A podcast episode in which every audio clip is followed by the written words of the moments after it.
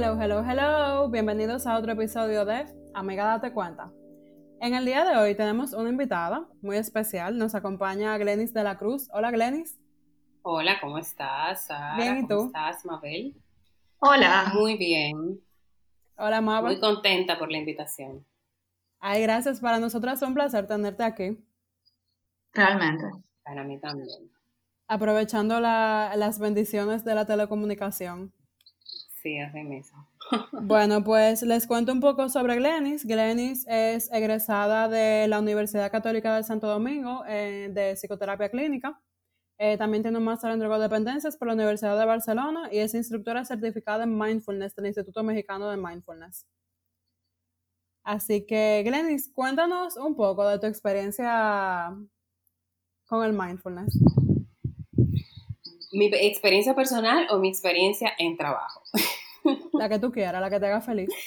Porque esa me hacen siempre esa pregunta, que cómo yo llegué al mindfulness. Pero bueno, te- yo llegué al mindfulness, eh, lo practico a diario, soy muy comprometida con la práctica, por unos temas personales para superar los duelos. Pero antes de eso ya tenía meditando más o menos como 10 años, eh, por ahí, y de, del mindfulness me enganchó y me ayudó la parte de aceptar la realidad, aunque esa realidad no sea agradable. Entonces ahí cuando me fui ya a preparar para impartirlo con los, ponerlo en práctica con mis pacientes, pues la respuesta que he visto en los pacientes, mayormente los pacientes de trastornos con ansiedad o ansiedad en genera- general, eh, estrés, ha sido muy buena la respuesta. Eh, además también del manejo de los pensamientos distorsionados y el manejo también de emociones. También con los pacientes de adicciones para el tema de la prevención de recaídas. Va muy bien también. Ah, pero qué Entonces, como- interesante. Ujú. Sí, es una práctica que se complementa eh, con, con la práctica clínica. Yo trabajo con la terapia cognitivo-conductual y el mindfulness se presta bastante para que esa, ese ver el pensamiento y, ver la emoción se pueda dar de una manera mucho más fácil. Sí, estoy de acuerdo. Eh, realmente tú sabes que en los últimos días yo me la he pasado como un poquito ansiosa, un poquito con el ánimo algo bajito por el tema de- del tiempo ya que tenemos en cuarentena, más otras otros procesos personales que estoy pasando al mismo tiempo. Y justamente para mi tesis de fin de máster, yo voy a utilizar una práctica de relajación muscular progresiva que viene siendo eh, parte de lo que es el mindfulness, pero realmente para que el que esté escuchando pueda entender un poquito mejor de qué va el mindfulness. El mindfulness, eh, la palabra en español sería atención plena, o sea, la traducción, que no sería una traducción literal, pero como que lo, lo que abarca el significado. La más acercada. Exacto. Y es la actitud de la mente de prestar atención a lo que está sucediendo en el aquí y en el ahora, en mi presente, estar estando consciente totalmente de lo que va sucediendo, observando mi mente, mi cuerpo, esas experiencias que se van mostrando, cómo yo me puedo eh, relacionar con ellas sin juicios y aceptándolas aceptando esa realidad, como yo te decía, no importa que esa realidad sea buena o sea muy mala, es la realidad. Primero la acepto para realmente saber si tengo las herramientas para cambiarla o si sencillamente, por ejemplo, como lo que nos está sucediendo ahora, no está en nuestras manos eh, cambiarla y en lugar como de quedarnos sufriendo eh, o en la queja to todo el tiempo y en un pensamiento ahí rumiativo de que esto no puede ser así, eso como que nos acentúa más el sufrimiento. Entonces el mindfulness lo que nos invita es a ver claramente que la situación está en tu control. Hay que ser flexible y adaptarse. Un poquito como la oración de la serenidad, de aceptar las Exacto. cosas Sí, que, ajá. que no puedo cambiar, eh, Exactamente. para, Coraje para- para cambiar lo que sí puedo. Y Y sabiduría para sabiduría para distinguir la diferencia. O sea, que el mindfulness Sí, sí. como la parte de la sabiduría. O nos ayuda Sí. a hacer como el, el clic con esa parte de la sabiduría. Sí, porque es como eso que te decía, como la conciencia de ver objetivamente la realidad. Entonces, inmediatamente yo tengo esa claridad mental, yo puedo ver si lo que está sucediendo en mi vida ahora o lo que, está, lo que esta emoción me trae ahora, por ejemplo, la ansiedad, como decía Sara, que todos en esta cuarentena hemos tenido eh, un momento de ansiedad. Sí. Entonces, es como ver, ok, tengo esta, esta, esta sensación en mi cuerpo, la identifico, a ah, mira, eso es ansiedad que tengo, o sea, no realmente no es que tengo, eh, que estoy hiperactiva, no, no, es ansiedad, o sea, lo veo objetivamente y esa conciencia me da la oportunidad de yo aceptarla y de acercarme a la ansiedad sin sentirme que yo no tengo el control sobre ella, que yo no la puedo manejar. y lo mismo sucede como con la realidad. Como que puedo tener conciencia de ver lo que sucede y entonces no apegarme al resultado que yo quisiera, por eso hablamos de no juzgar, porque la mente siempre quiere como resolver las situaciones. Y entonces eh, es eso, como bueno, acepto lo que no puedo cambiar, pero no soy como pasivo también. No es como que, bueno, ya me quedo de brazos cruzados con esto porque estoy como, no, no, puedo hacer nada. No, no, no, es lo que realmente tú no puedes, pero como en la calma, no te desesperes y en esa calma vienen respuestas. No es como un sometimiento, es más como una aceptación. y me imagino que mindfulness también ayuda, por ejemplo, a mí particularmente me pasa que a veces yo me siento ansiosa, pero no es ansiosa, es que tengo hambre. O, también estoy ansiosa, pero el hecho de tener hambre es como me carga más. O el hecho del calorazo que está haciendo, eso a veces a mí me pone como, como incómoda, pero yo no necesariamente me doy cuenta que parte de mi incomodidad es el calor. Exacto. Sí, sabes que a mí me gusta mucho eso que, que tú estás diciendo del tema de mantenerse objetivo, porque eso también tiene mucho que ver con la parte de los límites y, de hasta dónde yo llego, eh, qué yo puedo controlar, qué yo no controlo, qué yo puedo hacer, qué yo no puedo hacer. Eh, y sobre todo cómo manejar el tema de los pensamientos que yo puedo estar teniendo con respecto a una situación en específico. Sí. A mí me gusta mucho de, de, la meditación, por ejemplo, que yo siento que es como el momentito eh, que yo tomo para sentarme a hablar con mi poder superior sea el que sea. Y, muchas veces el concepto de poder superior, la gente se imagina que uno está hablando quizá, puede ser de Dios, puede ser de, quien sea, pero al final todo el mundo tiene un poder superior, que es ese, esa fuerza intrínseca de yo quiero hacer esto, o ese llamado que tú sientes a hacer algo. Sí, o digámoslo también quizás como ese apoyo. Sí, exacto, ese apoyo. Que cada quien, bueno, sí, que le ponga su nombre. Sí, claro, porque al final eso, es algo muy personal, pero igual eh, yo entiendo que, es algo que está ahí y, me gusta mucho porque es como tener una conversación con ese lado de mí que está más sano. Para mí ese es mi poder superior, el lado de mí que está más sanito y que quiere lo mejor para mí y que quiere hablarme bonito y que quiere que yo entienda mejor las cosas y que yo ponga lo, lo mejor de mi parte. Con respecto un poquito a eso, Tú sabes que yo estaba leyendo sobre las siete características del mindfulness según John Kabat-Zinn, que es como, vamos a decir, uno de los precursores del lado de Occidente. Y yo quería preguntarte cuáles son y, para que detallemos un poquito cada una. Ok, mira, como tú hablaste de la meditación, eh, justamente esas cualidades que se utilizan para la práctica realmente en un principio de la meditación, porque la meditación es la herramienta que utiliza el mindfulness para poder enfocar la atención, porque lo que hacemos en el mindfulness es fortalecer la capacidad de ser atentos en esa conciencia que se va dando en ese momento. Entonces, como nuestra atención está donde normalmente va nuestra mente, la mente siempre está divagando. Entonces, en ese momento de que nos sentamos a meditar, estamos haciendo ese entrenamiento, ese entrenando ese músculo de la atención. Entonces, no es una práctica eh, espiritual, sino que se utiliza como una herramienta de, contemplación para poder contemplar lo que sucede en mi momento presente. Entonces eso no es como súper fácil sentarse a meditar. La gente pone mucho meme de que me voy a poner zen y como que todo se da muy fácil. No, o sea, nosotros sabemos que tenemos un autosabotaje increíble. Entonces, eh, ¿qué hizo John Kabat-Zinn? Como que diseccionó como estas cualidades, o sea, ok, ¿qué es lo que más, cuáles son los principales obstáculos que tenemos en el momento de la meditación para lograrlo y no, como que nosotros no tiremos la toalla, porque tú sabes que a nosotros no nos gusta sufrir y nos gusta una cosa fácil, entonces sentarse a meditar requiere mucha disciplina. Entonces esas cualidades son el no juicio. ¿No juicio de qué primero? como en ese momento, de no, no, no, no seas juicioso contigo, o sea, no te juzgues por lo que estás haciendo, si lo estás haciendo mal, si lo estás haciendo bien, sino que tú vas haciendo lo mejor que pueda. Cuando uno se sienta a meditar, es observar lo que se va dando en tu presente. Y en el presente está la respiración, sensaciones físicas, emociones, ruidos, pensamientos. Y uno se sienta como a, a explorar eso que va llegando está la paciencia.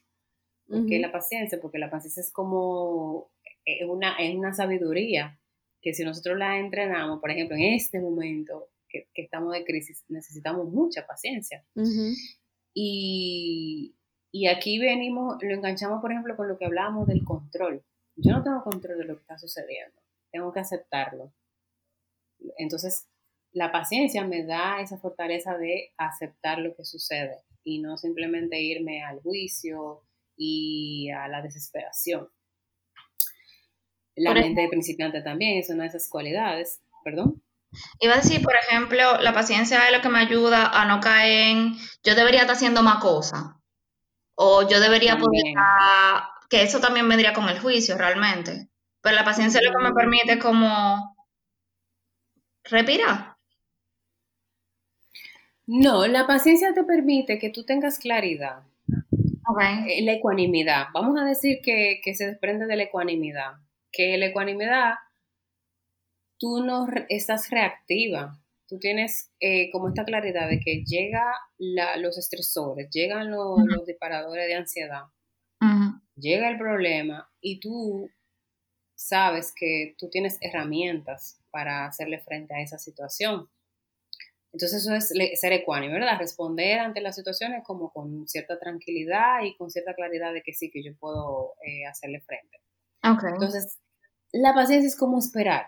Ahora mismo estamos todos en espera y esa espera, como la, la actitud que tengamos nosotros en esta espera, nos va a acercar mucho más a que esto sea muy traumático, esta experiencia, o que sencillamente fue una situación de crisis que vivimos y que en esa situación de crisis, bueno, cómo yo me adapté va, va a ser, eh, va a jugar un rol muy importante para mi salud mental y para quizá la productividad que yo pudiera tener en ella o para los que han tomado como eh, la cuarentena para reflexión. O sea, es como hacerte la vida fácil dentro de la crisis y no desesperarte eh, de alguna forma. Digamos que mi pregunta sería entonces, ¿cómo se vería la paciencia ahora mismo? O sea, eh, ya yo sé cómo no se ve, o sea, se ve no desesperándose, pero ¿cómo se vería? ¿Cómo se vería una persona con paciencia ahora mismo? ¿Cómo sería una persona con paciencia? Una persona con paciencia no está pensando total, siempre en cuándo esto se va a acabar eh, y se levanta todo el día quizás con un pensamiento de tristeza ahí constantemente, eh, con la preocupación de lo que no está haciendo, sino más bien ocupándose, bueno, estando presente en lo que yo puedo hacer, cómo yo puedo eh, compartir con mi familia, estar con mi familia o con las personas con las que yo convivo, o si convivo sola también, cómo puedo hacerme este estadía más agradable. Okay. no eh, como dándole más atención, que eso es lo que se va a fortalecer entonces en mi vida, a la desesperación. Entonces sería como darle atención, por ejemplo, a las maneras bonitas en que la vida tiene para sorprendernos ahora mismo, por ejemplo. Y darle atención a qué hay hoy que yo puedo hacer. Y darle atención a, eh, vamos a ver cómo se desarrolla el día en vez de estar esperando que pase algo. Exacto. Puede ser, sí. Pero sí, dentro de... Esto tiene que ver más con tu cuidado eh, emocional también, o sea, con el cuidado de tu pensamiento. Ok.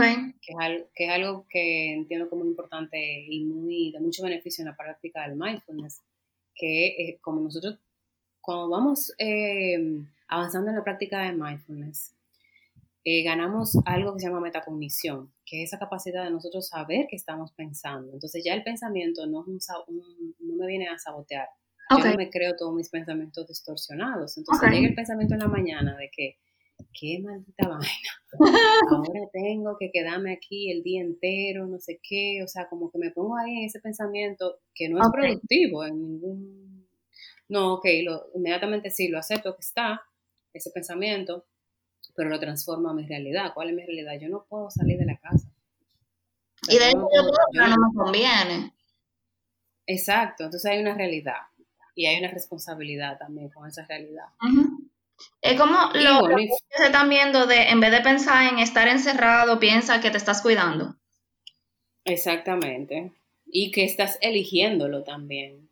Sí, porque al final yo puedo, fácilmente salir por la puerta y hacer lo que a mí me dé la gana. Ahora yo prefiero estar aquí adentro porque yo estoy en mi casa, estoy en mi espacio, me estoy cuidando, estoy cuidando a las personas de alrededor de mí. Eh, exactamente. Y, entonces, digamos que lo, que lo que nos da la paciencia es esa capacidad de apoyar la metacognición y que no sea como, ay, miren lo que yo estoy pensando de nuevo, sino que sería como, ok, tengo este pensamiento, existe, eh, pero ahora mismo es un pensamiento que me desayuda. ¿Por cuál pensamiento yo pudiera cambiarlo? Exactamente pero siempre, siempre aceptarlo que está ahí. El, mindfulness siempre nos invita a aceptar todo lo que está sucediendo en ti, pensamiento, emoción, eh, sensación, hay que aceptarlo. O sea, lo acepto, pero, ok, ¿qué actitud yo puedo tener para transformar este pensamiento? Pero no como un pensamiento de que, ay, no, todo está bien. No, no. No, está bien, o sea. Tampoco es como autoengañarse. Y me quedo pensando, yo creo que esta es la parte donde más me ha pasado conmigo y con otros, como también la parte de tener paciencia con uno mismo. Y con que van a venir esos pensamientos de... bueno, eso también, que en la parte de, esas cualidades, en la práctica como tal de la meditación, es eso que te invita, ten paciencia contigo, ten paciencia con tu mente, que tu mente no...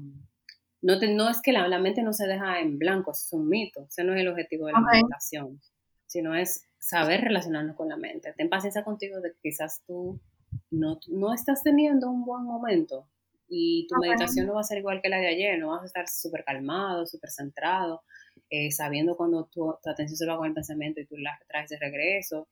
No siempre es así, a veces se convierte como una lucha tal cual, entonces ten paciencia con eso también. Me, imagino que es similar, por ejemplo, a la gente que va al gimnasio, que el primer día mm, hay que empezar con cosas chiquitas. Pero también, que la persona ya tenga su rutina y ya tenga sus ejercicios y tenga el cuerpo condicionado, de repente un día si tiene gripe no va a funcionar igual que cuando no tiene gripe. Exactamente. Entonces, la paciencia aquí llega eh, como esa actitud de que tú puedas soportar el contratiempo.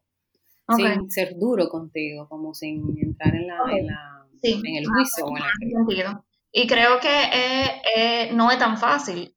A veces, a veces yo necesito como que alguien me lo acuerde, como que alguien me acuerde que de verdad sí yo estoy haciendo lo mejor que yo puedo con lo que tengo. Y a veces incluso cuando me lo dicen es como, sí, sí, yo te entiendo, pero yo no te lo creo. Y me imagino que la paciencia ayuda a que eso realmente como que se pueda asimilar. Eh, de verdad, yo estoy haciendo lo mejor que yo puedo. Lo mejor que yo puedo no significa que yo saque un 100.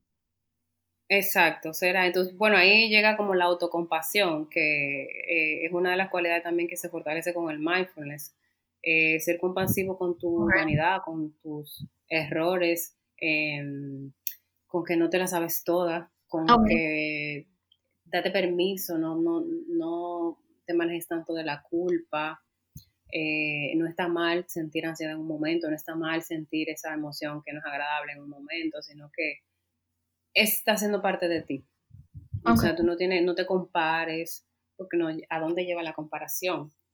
Y primero, obviamente, empezamos con nosotros. Todas esas cualidades empiezan con nosotros porque por eso se van dando como en la práctica personal. Y luego entonces sí, cuando se refuerzan, como tú dices, se fortalecen como si fuese uno al gimnasio. entonces se van a dar naturalmente eh, con los demás y en tu día a día. Y también está, por ejemplo, otras cualidades em, que va genial con eso de vivir el momento, o sea, muy presente, es la mente de principiante, que es como tú vivir cada momento, y en este caso en el momento de la meditación también, como si fuese la primera vez que le estás viviendo. Como, el niño, exacto, como el niño que va descubriendo la vida con curiosidad, sin juicio. El niño no tiene juicios. El niño simplemente disfruta la vida como se da y como llega. Y Andrés. pienso también en la capacidad de asombro, por ejemplo. Exactamente, sí. Y si nos, si nosotros, eh, yo les invito a que hagan como esta pequeña práctica. Si ustedes dentro de, de esta nueva realidad que tenemos, que pudiera parecer muchas veces monótona, si cada día vamos, de hecho, fregar el plato como si fuese la primera vez que lo estuviese fregando y estar ahí fregando el plato, comerme esta manzana como si fuese la primera vez en mi vida que probar una manzana, abrir tu sentido a esa experiencia sin, sin compararla, vamos a vivir muchísimo más enfocado y quizá con muchísimo más alegría también, como de estar viviendo realmente eh, nuestra vida y no estar resolviendo la vida en la mente siempre. Y no nos vamos a aburrir. Es como ir a una aventura cada día que me levanto, cada día, con cada experiencia que yo tengo, con mi pareja, por ejemplo, con mi gato, eh, con lo puedo poner en práctica con todo lo que yo voy interactuando. Pienso de repente en, el solo por hoy que utilizan en los grupos de autoayuda. Sí, exacto. Eh, el solo por hoy va mucho con lo que el mindfulness nos invita también, como de hacer una cosa a la vez. Y, es eso, como vivir un día a la vez. No te... Y bueno, y como uno, le, se utiliza mucho esta técnica con, en adicciones, sí, aceptas que tienes derecho de ahora mismo, que tienes deseo ahora mismo de, de consumir, pero tú eliges que vas a consumir más tarde, no en este momento. Sí, lo estás aceptando, pero le dices a tu cerebro, ya lo acepto, entonces el cerebro como que calma esa ansiedad. Como, sí, pero vamos a hacerlo en una hora, o vamos a, hacerlo... más tarde, exacto, lo, lo, lo, vamos posponiendo. Y así no, no podemos pasar el día entero, pero le ganamos un día a la adicción. Sí, totalmente. Pienso en el video de, de una niña chiquita de como 3 o 4 años que está mala llorando, mala llorando, pero la abuela le está explicando ¿El qué? No sabemos, pero le está explicando algo y la niña está como asintiendo y mala dando gritos, pero diciéndole que sí, está bien. sí, exacto. Bueno, sí, la adicción es como un niño. Sí, es como un niño desatendido. Es un niño totalmente. Es como es muy primitivo que lo que lo es necesita satisfacer su deseo ya, ahora mismo. Y así nos ponemos nosotros cuando estamos desesperados. Necesito salir de mi casa, no puedo y nos bloqueamos y no pensamos con claridad. De ahí también en parte que durante la cuarentena las personas tengan mayor incidencia en abusar de sustancias, aunque normalmente no sea algo en lo que son recurrentes. Sí, sí, sí, claro, que también es una manera, una vía de escape. O, de comprar. ¿De comprar qué? Cualquier cosa por internet. Ah, ah claro, sí, claro, claro. Entonces comprar, por internet en este momento. Sí, sí, sí. Pero, entonces ahí, ahí tú ves como la desconexión que uno por la misma, por el mismo escape y por la misma, el mismo miedo también, la misma preocupación, ese modo de, de supervivencia, eh, no, pero no te deja ver con claridad, no te deja, no te deja ver eh, cuáles son las consecuencias que puedo tener. O sea, ok, necesito realmente comprar estos zapatos ahora, ¿para qué uso estos están súper baratos, sí, pero yo lo necesito ahora, es real. Yo, yo estoy teniendo no, exacto, y la, tener esa prioridad clara. Exactamente, o sea, estoy teniendo los mismos ingresos ahora que tenía hace dos meses. Y bueno, y ahí como que entraría esa parte de la conciencia de la realidad, para nosotros no dejarnos ropar por, en la crisis como tal. Sí, porque sí, totalmente de acuerdo. se ponen alerta. Y me imagino que el mindfulness también ayuda como a salir de ese estado de alerta. Sí, exacto. Por eso eh, se, utiliza mucho en el manejo de la, ansiedad y del estrés. Tú sabes que yo creo que lo, hemos abarcado un poquito a medida que ha avanzado la conversación, pero yo tengo una pregunta. ¿Qué pasa cuando no ponemos atención? Cuando no ponemos atención cometemos muchos errores. Tenemos obviamente mucho menos manejo de las situaciones eh, que son estresantes y de las emociones como tal. No, tenemos un manejo real ni, una gestión efectiva.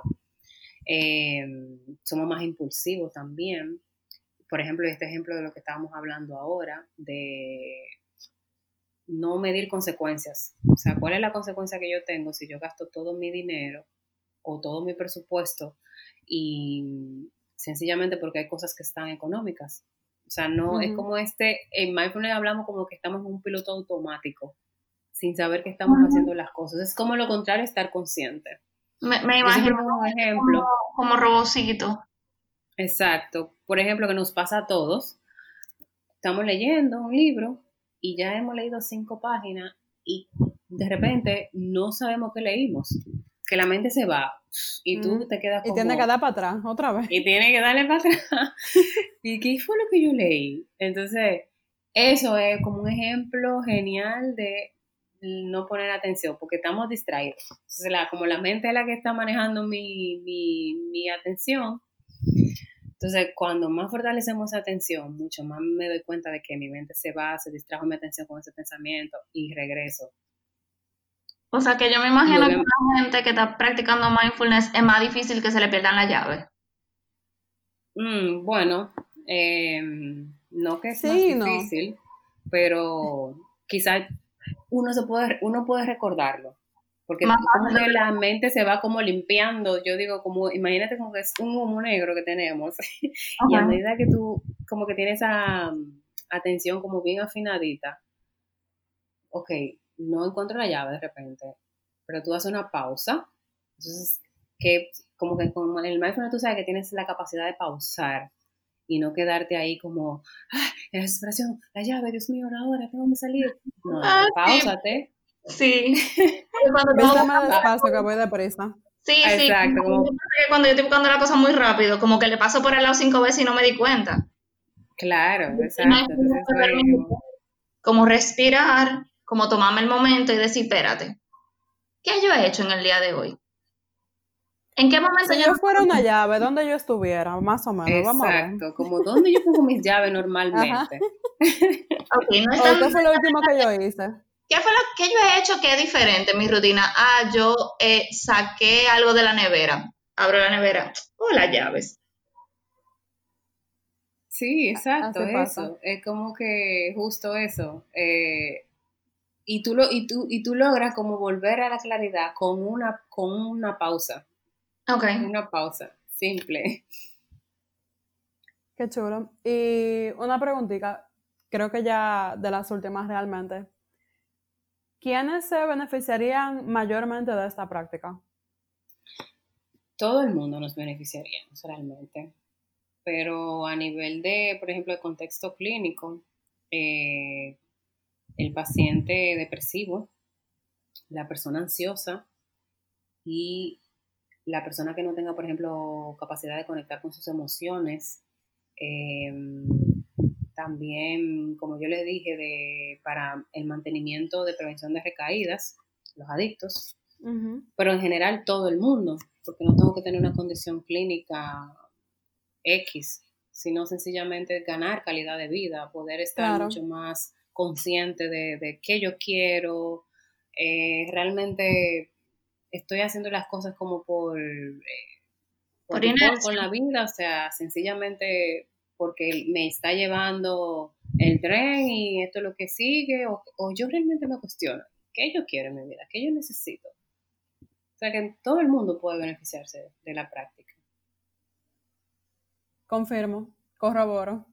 Tú sabes que, que me quedo pensando en eso, sobre todo porque una conversación que se ha hecho bastante recurrente con varias personas que he conversado desde que comenzamos la cuarentena ha sido que, y justo hoy conversaba con una amiga que vive en Estados Unidos, de que hay gente que dice, ay, yo quiero volver a la normalidad, me gustaría volver a la normalidad, como que volver a que las cosas fueran como antes, pero realmente las cosas como eran antes no estaban funcionando, en primer lugar. Y yo siento que de repente, aunque no sea la forma más agradable, ni definitivamente sea la forma idónea, ni la manera más chula, pero a esta crisis tan fuerte que estamos pasando ahora mismo, yo creo que esa es como la lección más grande que yo le puedo sacar, el comenzar a ser más consciente de, cómo yo me comporto, de qué yo hago, de cómo yo me relaciono, no solamente con los demás, sino también con el medio ambiente. Eh, pienso mucho también en qué tan conscientes estamos nosotros del impacto que tenemos a nivel general, porque muchas veces vivimos y hacemos la cosa pensando en que, ah, esto nada más me va a afectar a mí, y ahora de repente, como yo no me estoy acostumbrado a pensar en mí, tengo que pensar también en mi vecino, el vecino que me cae mal, el vecino que, vive con el bachatón, que me pone loco a las 4 de la mañana. Bueno, de ese vecino también tengo yo que tomarlo en cuenta ahora mismo porque el cuidar a otro no es solamente cuidar al otro, sino también es cuidarme a mí. Sí. Realmente pues esta, eh, esta crisis como que es una, mm, yo he conversado con colegas, con los colegas que trabajan con mindfulness, que ahora sí estamos poniendo en práctica todo lo que nosotros hemos practicado, nos hemos preparado, porque las crisis siempre van a estar en la vida, siempre, unas menores que otras, y quizá no a nivel así como que impacte a, a, todo, a todo el mundo, toda la civilización, sino individualmente.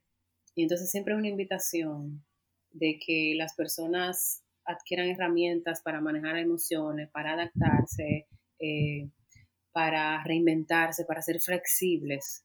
Y no, eso que tú dices, yo lo apoyo también como no querer, cada vez que escucho eso me da como algo, me pica algo, como quiero volver a la normalidad, es que ya no va a ser normal. Como en serio, cuestionate tu vida. Tú querías volver a lo que a ese estrés de vida y persiguiendo... Como querer volver con ese ex tóxico. Exacto. Es de verdad, queremos volver a eso. Sí, yo no, yo no creo que yo quiera volver realmente a ese estrés, sobre todo porque yo siento que la parte con la que yo me puedo tomar en contacto y definitivamente es con lo que yo me quedo a nivel general, tanto de esta conversación como de la experiencia, de que estamos aquí un ratico, estamos apretados. O sea, el tiempo que tenemos aquí nos lo están apretando para que nosotros hagamos lo mejor que podemos. Y tenemos la oportunidad ahora mismo de realmente sentarnos y analizar qué estamos haciendo, si de verdad estamos haciendo lo mejor que podemos en el sentido de verdaderamente aprovechar y disfrutar el tiempo que tenemos aquí. Sí. ¿Ustedes con qué se quedan? Yo me quedo con la parte de la responsabilidad, responsabilidad conmigo y con el ambiente y con el ambiente incluyo a los demás seres que interactúan, además de la tierra también. Claro. Y como con ser también más relajada. Ay, sí, bajarle, bajarle un 50 a las revoluciones, porque a veces uno no es tan acelerado y como en ese ajore, como dice mi mamá, que uno no se da ni cuenta y se le fue el día y, y ¿qué yo hice? Y yo comí hoy. Yo no, he ido, yo no bebí agua hoy, a ti no te pasa eso, que se te va el día entero y tú dices, pero yo no bebí agua hoy. Sí, eso son una de las consecuencias de estar atento también. Sí, totalmente. Um, yo me quedo con la mente de principiante. Me pareció un concepto muy bonito. Sí, a mí también. Y, como súper útil. Me quedé pensando en un, en un, bebé aprendiendo a caminar. ¿Cuántas veces no se da 150 trayones y como quiera se para y se para tranquilo? Es como, hmm. Y vuelve y lo intenta. Sí, porque es parte del proceso. Sí, claro que sí. Bueno, pues chicas, muchas gracias por habernos acompañado en el día de hoy, Glenis. Gracias, Sara. Gracias, Mabel. Esperamos que te podamos tener de vuelta pronto. Sí, un placer muy, grande hablar contigo. Mil gracias, chicas, y gracias de verdad. Eh, por la conversación, me hacía falta. Realmente, créenos que a nosotras también. Ella sabe por qué lo dice. Sí, sí, realmente. Bueno, pues hasta aquí el episodio de hoy. Si se quieren poner en contacto con nosotros, nos pueden encontrar en Instagram en arroba ADC el podcast o a través de nuestro correo adcelpodcast.gmail.com. Eh, Glenis, ¿tú estás en Instagram también? Estoy en Instagram como arroba mindfulnessrd. Lo vamos a poner en la descripción para que la puedan encontrar. Pues gracias, hasta la próxima, chicas. Bye bye. Chaito. Bye.